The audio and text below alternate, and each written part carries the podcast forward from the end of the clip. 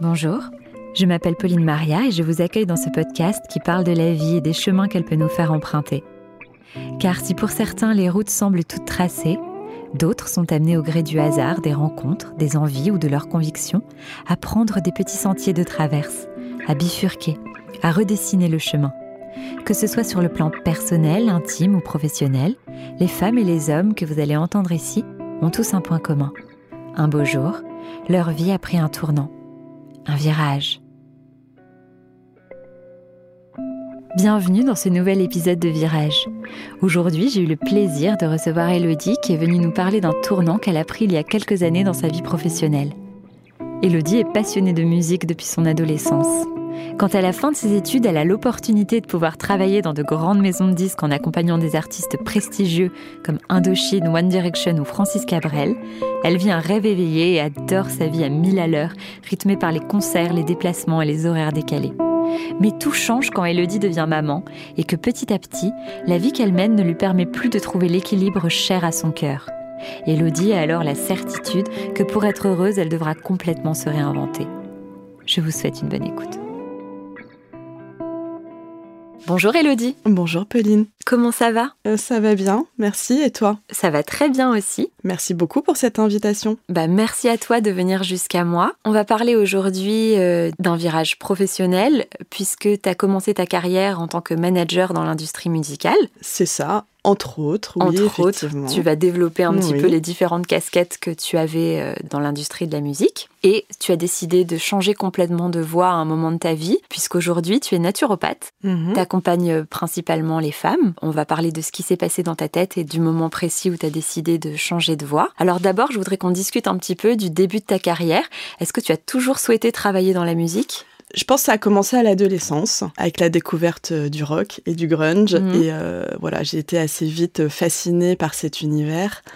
Euh, je viens de province, je viens du sud. euh, Tout ça, ça semble très lointain d'en faire son métier. J'avais jamais jamais fait de musique, j'avais pas du tout de talent pour ça. Donc, euh, je pense que au démarrage, euh, c'était une envie globale de travailler euh, dans cet univers qui me fascinait. Mais j'ai pas imaginé tout de suite euh, que je pourrais en faire un métier. J'ai pris du coup une voie qui n'avait rien à voir. J'ai fait une prépa, après j'ai fait Sciences Po. Et après Sciences Po, j'étais euh, peut-être toujours cette envie de travailler dans la musique, mais j'étais un peu perdue sur ce que j'allais faire euh, de ma vie. J'avais déjà 22 ans à ce moment-là. Et puis, euh, je me suis renseignée. J'ai trouvé euh, dans une école de commerce un master euh, qui était spécialisé en, en communication événementielle. Parce que ma première idée à ce moment-là, ça a été de me dire j'aimerais vraiment travailler dans la production de spectacles. Donc j'ai fait ce master, c'était chouette.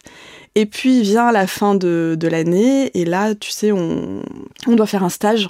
Et j'ai envoyé mes candidatures. Donc moi, euh, j'étais à ce moment-là, j'étais dans le sud, j'ai envoyé plein de candidatures à Paris. J'ai eu qu'une seule réponse à mes candidatures spontanées et c'était Universal Music qui m'a proposé un stage dans un label au sein de- d'Universal Music. J'y suis allée, ça s'est bien passé et je me suis dit allez, c'est ça. C'est ça. c'est ça ma bien. Et donc, après ton stage, ils t'ont gardé? Après mon stage, ils m'ont pas gardé, donc je me suis retrouvée un peu bah, à la fin de mon stage, euh, bah, comme plein de jeunes aujourd'hui, c'est-à-dire et même avant, même à mon époque, euh, Le bec dans l'eau. le bec dans l'eau, euh, paumé, euh, à envoyer euh, des pavés dans la mare et à chercher. euh, je vais pas chercher que dans la musique, puisque finalement j'ai atterri dans une agence de communication. J'ai détesté cette expérience. Je venais d'un univers euh, qui me semblait tellement stimulant, tellement intéressant que cette agence de communication euh, qui faisait aussi beaucoup de marketing direct, c'était vraiment pas du tout passionnant. La relation avec la clientèle, je trouvais ça dur, c'était beaucoup plus formel euh, que dans la musique.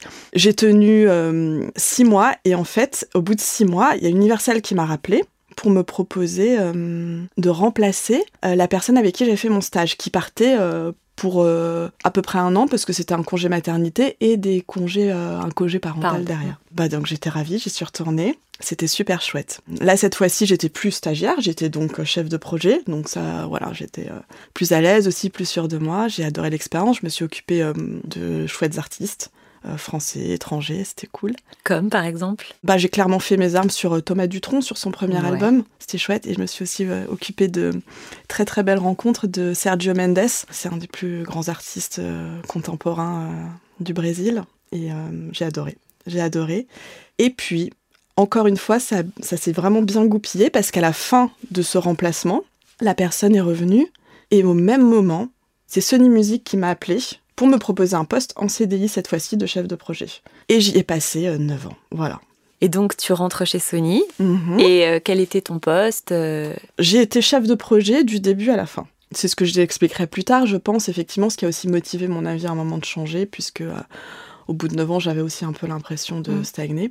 J'ai vécu 9 années géniales, j'ai adoré. Est-ce que tu peux expliquer ce qu'est le travail d'un chef de projet? Ok, Parce que bien je pense sûr, que pas bien tout le sûr, monde bien sait. sûr. Ah, mais évidemment. Alors, je travaille au sein d'un label et en fait, on me confie euh, des artistes et je dois superviser et m'occuper en fait du développement de leur carrière dans le disque et notamment de la sortie de leurs albums. Donc, ça veut dire que je suis au centre de l'équipe et je travaille avec une équipe commerciale, avec une équipe euh, marketing digital, euh, avec des attachés de presse et voilà, je suis au centre du projet. Je suis en lien direct avec l'artiste et on établit la stratégie euh, de sortie Mm. de l'album. euh.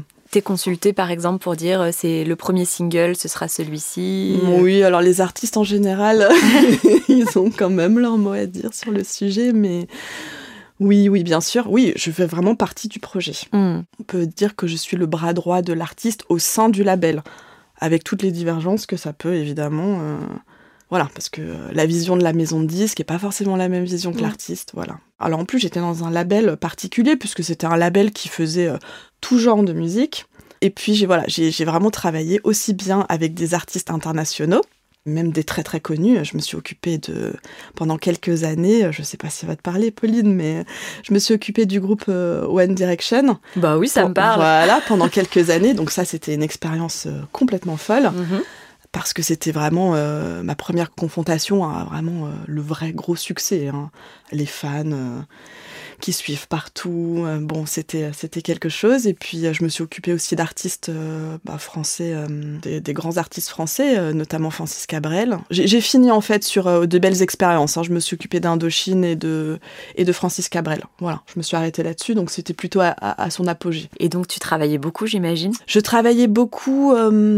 Et puis tu sais, c'est un métier où en fait tu as beaucoup de déplacements, beaucoup tu vas, tu vas en studio, euh, euh, tu vas sur des festivals, tu vas à des concerts, tu vas à des showcases, tu pars en promo, tu accompagnes les artistes sur les enregistrements euh, d'émissions de télé qui peuvent durer des heures, qui peuvent durer jusqu'à tard le soir. Donc c'est vrai que il faut être souple dans son emploi du temps, effectivement. En plus de beaucoup travailler, tu travailles à des horaires un petit Mhm. peu décalés parfois. Mhm, parfois le week-end, t'enchaînes avec la semaine. euh, voilà, c'est sûr que c'est un métier qui demande énormément d'implication. Hmm, perso. Mhm.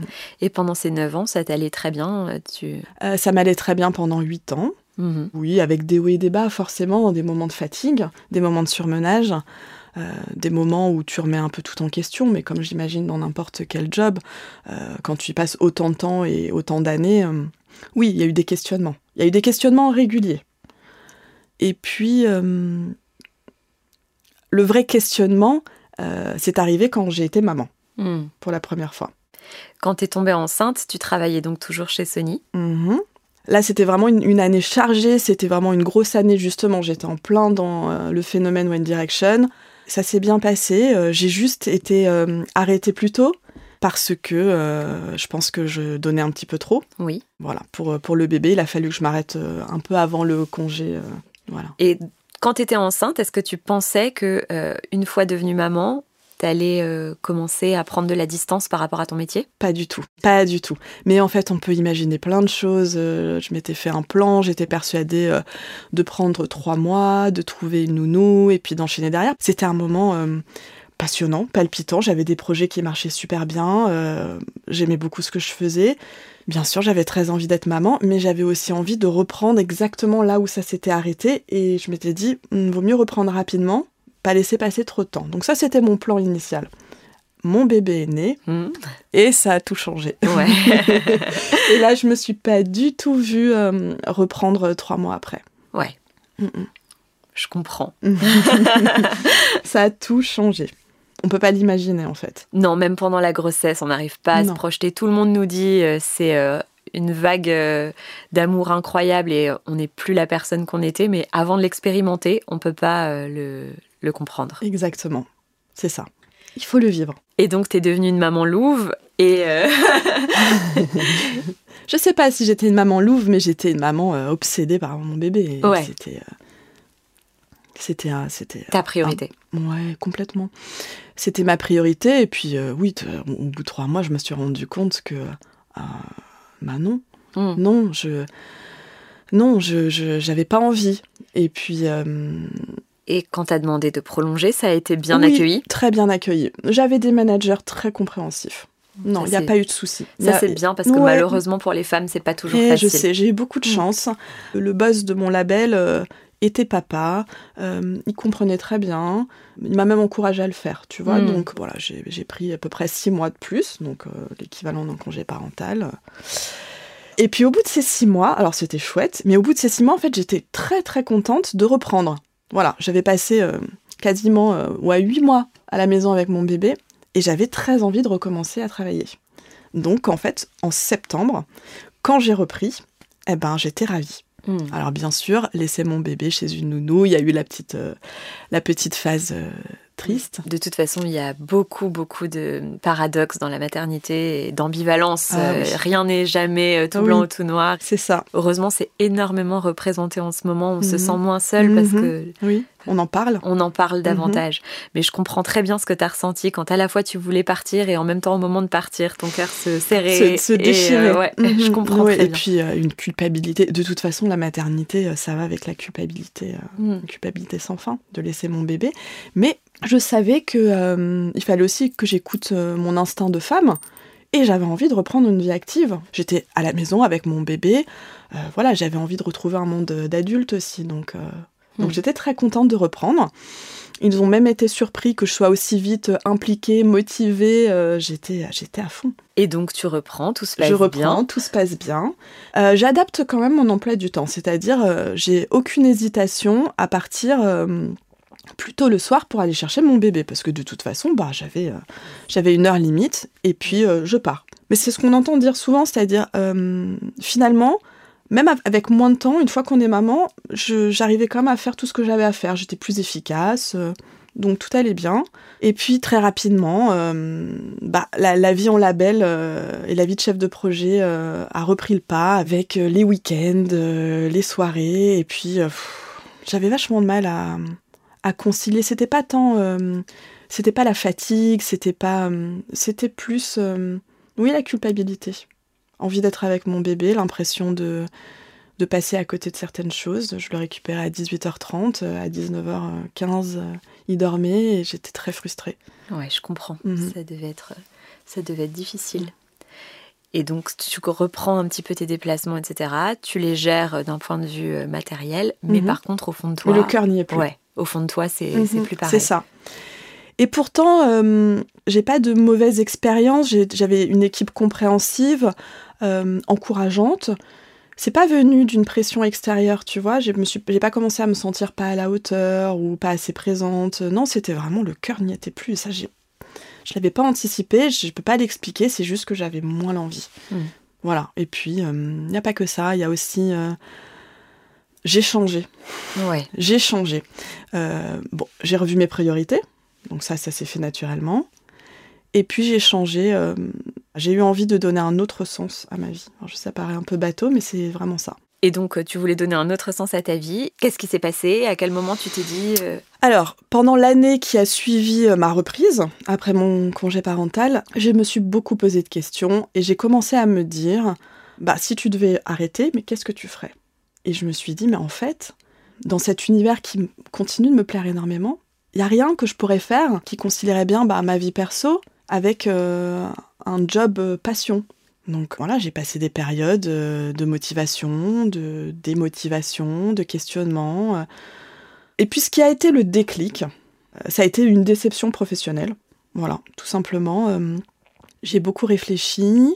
j'ai Au sein exprimé... même de ton label? Oui, oui. Je pense que j'ai mis à peu près neuf mois pour me dire, ok, il faut que j'arrête. Hmm. Voilà. Une fois que la déception est arrivée Non, elle est arrivée au bout de neuf mois à peu près. Hmm. Quand on travaille dans cet univers, euh, et notamment maison de disques, c'est une réalité en fait du, métier. Il y a peu de perspectives d'évolution. Donc j'aimais ce que je faisais, mais forcément, c'est un sentiment euh, naturel. Au bout d'un moment, on a aussi envie d'évoluer, de, faire autre chose. Il y avait très peu de possibilités d'évolution. Il y en a eu une, mais une qui était euh, une évidence. Et puis ils m'ont pas choisi. Ils ont choisi quelqu'un d'autre. Est-ce que tu penses que tu as été discriminée parce que tu étais une jeune maman? Non. Non, ça serait pas honnête de dire ça. Il y a quelqu'un qui était plus âgé que moi et qui attendait depuis plus longtemps. Et puis voilà. Je pense qu'ils se sont dit, bon, bah, on va plutôt faire passer lui, euh, qui attend, qui réclame. Qui a beaucoup de temps à y consacrer. Peut-être. écoute, je, ne sais pas. Je sais pas si ça a été un frein, ma maternité. Je, je suis pas sûre parce que. Euh, ils m'ont plutôt toujours dit le contraire, que voilà, que pour eux ça changeait rien. Et moi, dans mon travail, je, je voyais bien que ça changeait rien. Donc j'ai eu cette déception-là. Et alors là, ça a été le déclic. Je me suis dit, ok, j'en ai marre. Et puis en plus, là, j'ai eu une opportunité. Alors, je me dis aussi assez régulièrement que si j'avais eu ce job, bah, peut-être que j'y serais toujours, tu vois. Hmm. Donc finalement, bien sûr, quelques années après, qu'est-ce que je dis Que bah tant mieux. tant mieux, parce que je suis tellement plus heureuse dans ma vie d'aujourd'hui. Et puis j'ai eu cette déception, et là ça a été clair, je leur ai dit que j'avais envie de partir. Et entre le moment où j'ai dit que j'avais envie de partir et le moment où ils m'ont laissé partir, il s'est passé un an. Et cette année-là, elle a été difficile.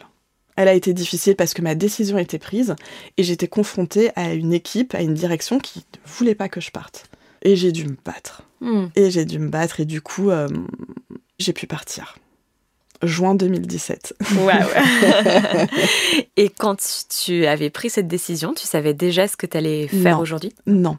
J'avais envie de travailler pour moi. Ouais. Ça, c'était une chose. Pour pouvoir aménager mon emploi du temps. Ça déjà, c'était une première envie que j'avais. Et j'avais également envie de... Alors, dans mon métier de chef de projet, le chef de projet, il s'occupe beaucoup des autres, des artistes, des managers. C'est vraiment un métier où tu es tourné vers l'autre, tu es un soutien, tu peux être un confident, tu peux... Voilà, c'est un métier vraiment très humain. J'aimais cette dimension-là. J'aimais m'occuper des autres, j'aimais les aider, j'aimais les accompagner. Donc j'avais quand même l'idée d'un métier qui allierait donc le fait d'être indépendante, et aussi de continuer à m'occuper des autres, à donner de mon temps, de mon énergie pour, euh, pour les autres. Alors je m'intéressais déjà beaucoup euh, à tout ce qui était naturel, euh, à l'hygiène de vie, des choses comme ça. Et puis très rapidement, je me suis dit, mais ben, pourquoi je ne serais pas naturopathe?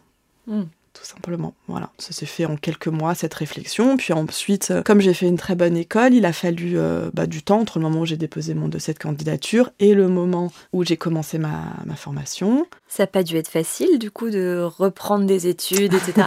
C'est toujours un petit peu une décision familiale quand on est euh, parent, etc. Absolument. Comment ça a été accueilli par ton conjoint?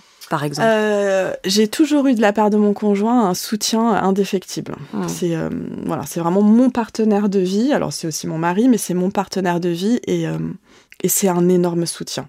Il m'a toujours encouragé, il a toujours respecté mes décisions, il m'a toujours poussé, même quand je doutais. même aujourd'hui, hein, un, bah, être indépendant, c'est fait de doutes. Et il est toujours là pour, bah non, pour me, pour me remettre dans le chemin, pour me donner envie d'y croire. Donc il m'a aidé. Il m'a aidé, il m'a dit euh, Ok, je te soutiens. J'ai eu aussi la chance de pouvoir bénéficier du chômage hein, pendant deux ans, donc euh, ça m'a permis voilà, de, continuer à vivre euh, tout en reprenant mes études. Et les études et la vie de maman? Alors, écoute, c'était bien. Ça allait. Ouais, franchement, écoute, j'ai adoré cette expérience. Alors, juste, je fais une précision c'est qu'avant de commencer mon école de naturopathie, j'ai fait une école de sophrologie. J'avais une année devant moi et mmh. du coup, j'ai pu faire une autre formation, tu vois. J'avais quand même assez rapidement compris que c'était pas mal d'avoir... Euh, Plusieurs cordes à ton ouais, arc. Ouais, vraiment. Et puis la sophrologie, ça me plaisait parce que euh, autant la naturopathie, tu vas accompagner les gens euh, vers le bien-être, tu vois, tu vas juste bah, les aider à se sentir mieux, à aller mieux. Et la sophrologie, tu vas les aider à développer leur potentiel. Donc je trouvais que c'était très complémentaire. C'est hyper intéressant. Voilà, je suis très contente de ce combo que j'ai aujourd'hui parce que je peux utiliser de chaque pratique et faire un petit peu euh, bah, voilà, ma propre sauce, on va dire. Et puis en fait, j'ai quand même fait quasiment euh, deux ans et demi quasiment de, bah, de formation de retour sur les bancs de l'école. Mhm. J'ai adoré. J'ai adoré parce que je, pense que c'est le cas de tous les gens qui reprennent des études à un âge euh, bah, qui n'est pas l'âge normal des études, c'est-à-dire euh, pas l'adolescence, c'est l'âge de, oui, en deuxième parcours. C'est super. C'est pas du tout comme la première fois parce que déjà c'est quelque chose qui a été mûrement réfléchi, que tu as vraiment choisi. C'est rare quand tu es jeune d'avoir une vraie vocation. Il y en a, il y en a mais c'est beaucoup plus rare. Tu peux, comme moi, euh, trouver des études qui te semblent bien, mais bon, c'est pas non plus l'extase. Là, c'était ce que j'avais choisi. J'ai adoré. Non, j'ai adoré. Et euh, enfin, j'ai vraiment eu le parcours classique de l'étudiante avec euh, les journées de cours, euh, les devoirs, les partiels. et c'était chouette. J'aimais tellement ce que j'apprenais que non, c'était bien, je conciliais super bien avec ma vie de famille. Euh, bah voilà, après j'ai étudié le soir, le week-end. euh, Trop bien. c'était chouette. Génial. Et tu es aussi extrêmement euh, proche de la femme enceinte, la femme allaitante, Mhm, euh, les femmes qui ont un projet de maternité. Tout à fait. Finalement, tu as vraiment amené la maternité avec toi dans ton travail. Ça s'est décidé à quel moment aussi de tes études? Très rapidement, j'ai décidé que je voulais m'occuper des femmes. Ouais. La plupart des naturopathes ont une spécialité. Et moi, très rapidement, j'ai envie d'aider les femmes. J'ai envie d'accompagner les femmes parce que, alors, premièrement, de par mon expérience à moi, effectivement, euh, bah, mon expérience notamment de la maternité, tu sais, Pauline, comment ça se passe, Oui. on a beau en entendre parler, on ne sait pas. Puis pour l'après, personne ne t'y prépare, ça c'est un sujet maintenant dont, voilà, Oui. dont tout le monde parle, personne ne t'y prépare, effectivement. Donc euh, voilà, je me suis débrouillée toute seule, on va dire, et moi j'ai eu envie d'être une accompagnante. Moi j'ai travaillé pendant 9 ans, je peux pas dire que c'est un métier, un, un milieu, pardon, très masculin, parce qu'il y a beaucoup de femmes, mais c'est un milieu où les femmes doivent se battre. Mm. Clairement, pour gagner leur place. Je pense que déjà en 5 ans, parce que ça fera bientôt 5 ans que j'ai arrêté, euh, je pense que ça a énormément changé. Mais encore à mon époque, il fallait se battre plus. Mm. Il fallait faire entendre sa voix plus. Il fallait avaler pas mal de couleuvres. euh, il fallait de- tolérer des choses qui sont intolérables. Mais je pense qu'il ne passerait déjà plus 5 ans après, ou 10 ans après. Et j'ai vu beaucoup de femmes souffrir.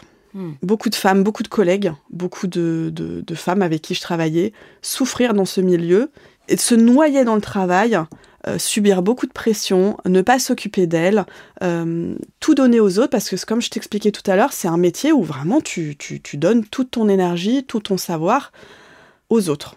Tu travailles pas du tout pour toi, tu travailles clairement pour les autres. Et ça aussi, je me suis dit, euh, j'ai envie d'aider ces femmes-là Ouais. à sortir un petit peu la tête de l'eau, à voir déjà comment elles peuvent agir sur elles-mêmes. Voilà, je, je me rends bien compte, moi j'ai eu la chance. Alors on me dit parfois c'est du courage. Non, j'ai la chance d'avoir été accompagnée pour changer de vie. Mais tout le monde ne peut pas le faire. Il y a plein de choses qu'on peut pas changer dans son quotidien. Et changer de travail, même si on est malheureux, c'est pas si simple que ça. Non. Et je me suis dit que si je pouvais aider ces femmes à avoir un autre regard sur elles-mêmes, sur ce qui les entoure, bah voilà, je servirais à quelque chose. Et c'était ça ma quête de sens. Mm. C'est que j'avais envie euh, bah, de partager mon expérience et de me former pour accompagner mieux euh, bah, les femmes qui, qui étaient, voilà, qui étaient malheureuses. J'ai des frissons en t'écoutant dire ça. Et euh, la maternité. Et la maternité, Ouais. bien sûr. Donc aujourd'hui, je m'occupe bah, des femmes, donc de la puberté à la ménopause, donc euh, beaucoup de, de problématiques à des moments de vie clés, et notamment effectivement euh, ce qu'on appelle la périnatalité, donc Ouais. tout ce qui va toucher la maternité, donc du désir d'enfant jusqu'au postpartum. Et ça, c'est clairement mon expérience à Ouais. moi, bah, du postpartum notamment, euh, qui a été difficile pour mon premier enfant, qui m'a motivée vraiment à accompagner les femmes. Et Mm. Aujourd'hui, j'ai une grande partie de ma clientèle qui sont des femmes, mais que je vais suivre, alors parfois dès le désir d'enfant, parfois il y a des questions de- d'infertilité, mais je vais les suivre aussi pendant leur grossesse et après. Et ça, Ouais. c'est super chouette. Et Donc, finalement, euh, le gros boulot, c'est après, j'imagine. Oui, le gros boulot, c'est après. Je récupère des femmes euh, qui sont euh, bah, à plat, mais Mm. tu, tu connais ça, Oui. qui sont à plat, qui ont voilà, la Mm. maternité, tu, la grossesse notamment, et le postpartum, tu te vides Ouais. de ton énergie, euh, de tes nutriments, de tout en fait. Donc euh, ouais, t'as besoin un petit peu de les requinquer ces femmes-là. Et j'adore faire ça. Tu sais plus qui tu es aussi. Oui, Et bien sûr. Rencontrer quelqu'un euh, comme toi qui peut Mm. nous aider aussi à se Mm. retrouver, se reconnecter avec Oui. euh, soi. Et, exactement. Et, et je les aide à prendre du recul sur la situation. quand on n'est pas bien, on n'arrive pas à, à se sortir en fait de de ce marasme, mais en fait, je les aide aussi à dédramatiser, à prendre du recul, euh, voilà, Mm. alors donner, je leur donne du courage, je leur explique que voilà que ça n'a pas duré Mm. longtemps. Je confirme parce que tu m'en as donné. je suis ravie. Donc je confirme. J'ai une copine qui m'avait dit, euh, quand je lui avais annoncé ma grossesse, tu verras, c'est que du bonheur. Mais il faut que je te le dise. C'est aussi et surtout une grosse claque dans la gueule. c'est ça. Et je C'est une trouve que très grosse claque dans la gueule. Mm. Rien ne t'y prépare. Non, Même si on te parle, même si on te raconte les copines, les mères qui souvent en plus oublie. no- oublient ou Mm. n'osent pas, ne, Ouais. veulent, ne veulent pas. euh, c'est un moment de joie, hein, la grossesse pour la plupart des femmes, bien sûr. Quand c'est quand c'est quand c'est une grossesse voulue, Mm. euh, bien vécue, les femmes sont tellement heureuses que t'as pas du tout envie de leur casser le moral. hein. Alors après, moi, dans mon métier. Euh, de façon très euh, pédagogique et très euh, bienveillante, je les prépare quand même à l'après. Ouais. Je leur en parle. Je, je leur parle de ce qui peut arriver après. Après la naissance. Ce que je trouve déjà passionnant euh, dans ta carrière, c'est qu'en fait, la maternité, ça a vraiment été un fil rouge, un fil conducteur pour toi. Parce mhm. qu'au départ, tu es rentrée mhm. chez Universal mhm. quand tu as remplacé quelqu'un qui partait en congé maternité. J'avais jamais réfléchi comme ça. Ensuite, euh, bon, par ton talent, etc., tu as été embauchée euh, ailleurs. La maternité t'a donné envie de changer de voie et Aujourd'hui, tu accompagnes des femmes enceintes. C'est vrai, mais oui, la, maternité me fascine je sais pas, j'ai une, une affection toute particulière au futur aux jeunes mamans. Euh, j'adore ça. Mm. Et, j'ai eu un deuxième enfant, j'ai oublié de te mm. le dire, mais j'ai eu un deuxième enfant, mais pendant mes études de naturopathie. J'ai passé mon diplôme, j'étais à une semaine de mon terme, donc euh, j'ai aussi vécu donc euh, mes études, la, la, vie étudiante, jeune maman et enceinte. Ouais, ça a dû être non, double challenge. Ouais, c'était chouette. Non, c'était vraiment chouette. Et est-ce que tu as appliqué pendant ta grossesse tout ce que tu fais tester? Ça a dû être génial, Bien sûr, j'ai pas du tout vécu la même grossesse et le même euh, postpartum que pour euh, mon premier enfant. Oui. Rien à voir. Par exemple, qu'est-ce que tu as trouvé plus doux? Je savais, euh, donc j'ai deux enfants, je savais quand je suis tombée enceinte de mon deuxième enfant. Alors, déjà, je suis tombée enceinte beaucoup plus facilement la deuxième fois parce que j'avais aussi il y a le hasard, bien sûr, mais j'avais clairement changé d'hygiène de vie, c'est important de le dire, puisque c'est quand même, euh, voilà, c'est quand même des choses que j'explique à mes, à mes clientes qui cherchent à avoir un enfant. J'avais quand même changé d'hygiène de vie, j'étais beaucoup moins stressée la deuxième fois, parce que j'étais pas dans ma vie active ultra stressante. Cette grossesse, euh, cette deuxième grossesse est arrivée très rapidement. Et en fait, je savais au fond de moi, je le savais, tout le monde le savait, mais que c'était ma dernière grossesse, hmm. que j'aurais pas d'autres enfants après. Donc je l'ai savouré cette grossesse pas du tout comme la première fois. La première fois, comme beaucoup de femmes, euh, j'étais pressée. Mm. La première maternité, j'ai l'impression, la première fois que t'es maman, j'étais pressée de tout et j'ai l'impression que je suis pas la seule. Euh, j'avais vite hâte de rencontrer mon bébé, je voulais que ça passe vite, la grossesse, je trouvais ça long. Et puis quand mon bébé est né, bah, j'avais vite hâte bah, de lui donner ses premières purées. Et puis j'avais hâte qu'il dise son premier mot. Et en fait, euh, bah, je sais pas, l'envie de que tout aille vite. Mm. Et la deuxième fois, pas du tout. Déjà, j'ai beaucoup plus savouré cette deuxième grossesse. J'ai pris mon temps. J'en ai profité. Euh, et l'après aussi, après la naissance aussi, j'ai encore pris bah, six mois. Six mois pour m'occuper de mon bébé. Et j'ai tout savouré. Et cette fois-ci, je voudrais que ça passe tellement lentement. et donc, c'est génial de concilier euh, ton nouveau métier et ta vie de maman de deux enfants. Mhm. Euh, tu fais ce que tu veux, tu organises ton temps comme tu le souhaites. J'organise mon temps comme je veux. Alors, ce que j'ai trouvé, alors après quelques, quelques tests, quelques hésitations, euh, bah, je travaille la journée. Je vais chercher mes enfants à 16h30 et je reprends à 18h. Donc comme ça, je passe quand même euh, du temps de qualité avec du temps de qualité. Exactement, c'est un vrai temps de qualité. C'est pas le même temps que quand tu rentres le soir et que t'as trois quarts d'heure devant toi pour lui donner le bain, le repas, euh, les câlins et puis au lit. là, ils le sentent bien sûr, ils le sentent les petits quand c'est quand t'es stressé, quand t'es tendu, évidemment. Donc t'as l'impression d'échouer partout, en fait, mm. de pas être à 100% dans ta carrière mm-hmm. et de pas être à 100% mm-hmm. dans ta Mais c'est exactement ce que je ressentais euh, et mm. qui m'a motivé à changer de vie, à prendre ce virage. C'est exactement ça en fait, même si dans les faits c'était pas le cas, c'est ce que je ressentais au fond de moi. Je me, disais, je peux pas faire les deux en fait. Mm. Ça fonctionne pas. Et encore une fois, j'ai la chance, c'est une chance que j'ai eue de pouvoir faire ça, pouvoir prendre ce virage. Euh, moi aujourd'hui, ce que j'essaye de faire avec euh, mes clientes, c'est d'aider ces, femmes qui n'ont pas cette chance-là à gérer euh, cette charge mentale permanente, à garder du temps pour prendre soin d'elles, à les aider à mieux s'alimenter, les aider à mieux dormir, justement pour gérer cette vie qui peut être euh, très stressante et très culpabilisante. Hmm. J'imagine que tu ressens beaucoup de satisfaction en accompagnant ces femmes et en mhm. partageant aussi leur... Beaucoup. Ouais. Ah, beaucoup. Beaucoup. Plus que je n'en ressentais euh, par le passé, euh, finalement, dans mes succès professionnels. En fait, ça n'a rien à voir. Ben parce qu'aujourd'hui, tu accompagnes aussi les gens dans leur vie intime, vraiment mhm. à se réaliser en tant mhm. qu'être humain, en tant que... Absolument. C'est, j'imagine, encore plus fort que d'accompagner quelqu'un dans sa carrière. Oui, tout à fait. Ah non, mais vraiment, en fait, oui. Mm. Oui, parce que c'est au centre de tout, en fait. Si, mm. si toi, tu te sens bien, euh, bah, le reste, j'ai envie de mm. dire, euh, les femmes qui, au bout d'un moment, les, clientes que je suis, qui se, commencent à se sentir mieux, bah, finalement, euh, la situation professionnelle ne change pas, mais elles ont appris à, avoir un autre regard sur la chose et finalement mieux le vivre qu'avant. Donc ça, c'est oui, c'est une vraie satisfaction. Et là, je me dis que bah, j'ai bien fait de prendre ce virage et de de changer de vie. Et, mhm. et tes enfants, tu leur en parles?